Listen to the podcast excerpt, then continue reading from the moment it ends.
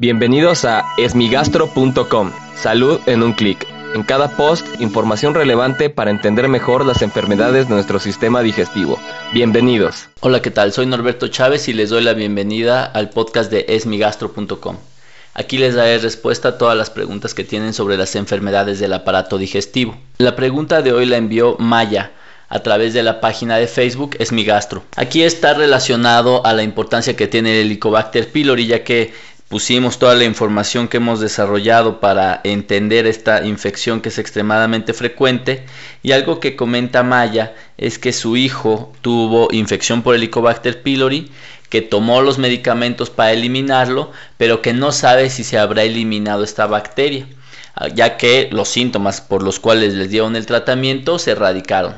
Y la pregunta es qué es lo que hay que hacer esto es extremadamente importante ya que, como sabemos, el Helicobacter pylori se observa en 7 de cada 10 mexicanos. Por ende, la probabilidad de recibir tratamiento para esta infección pues, es muy alto a pesar de que no tengamos indicación, ya que muchas veces síntomas tan inespecíficos como distensión abdominal, síndrome de intestino irritable, molestias inespecíficas abdominales pueden ser atribuidos al Helicobacter pylori y no necesariamente él estar implicado. Sin embargo, lo que es un hecho es que si se recibe tratamiento para erradicar el Helicobacter pylori, lo primero que debemos saber es que debemos de tener el diagnóstico preciso de que la enfermedad existe, es decir, de que la infección está en nuestro estómago.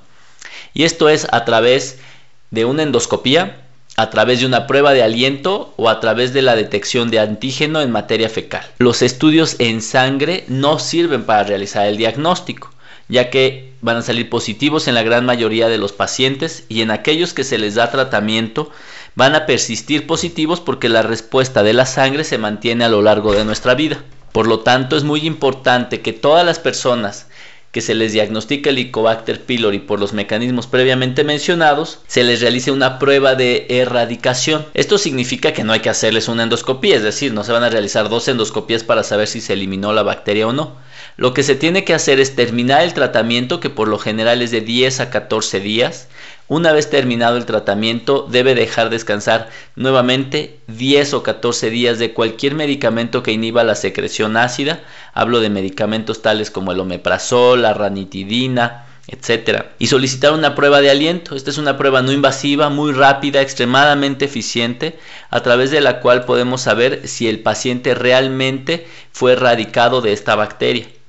Ahora bien, no es infrecuente que en México las personas se vuelvan a reinfectar. De hecho, está estimado que cada año se vuelven a infectar el 10% de las personas. Es decir, que si uno recibe un tratamiento de erradicación para el Helicobacter pylori, es muy probable que en los próximos 10 años ya vuelva a tener la infección. Esto no significa que debemos de hacer estudios recurrentes para saber si tenemos la bacteria o no.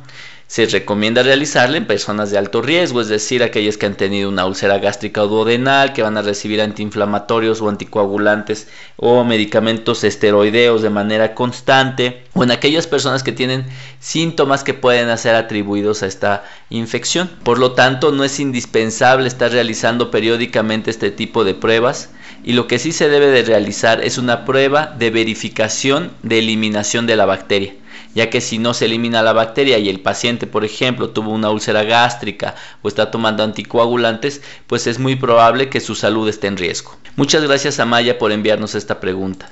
Si tienes alguna duda, te invito a que escuche los episodios previos. Y si aún tienes algo que no te haya quedado claro, en el sitio web esmigastro.com encuentras el formulario a través del cual puedes enviarnos tu pregunta. Y si quieres participar en el podcast, solo marca el 55 41 69 11 04 y podrás grabar tu mensaje al cual yo daré respuesta. Gracias por haber escuchado este post. Si la información les fue útil, compártanla. Hagamos que más gente esté informada. Los esperamos en el próximo podcast.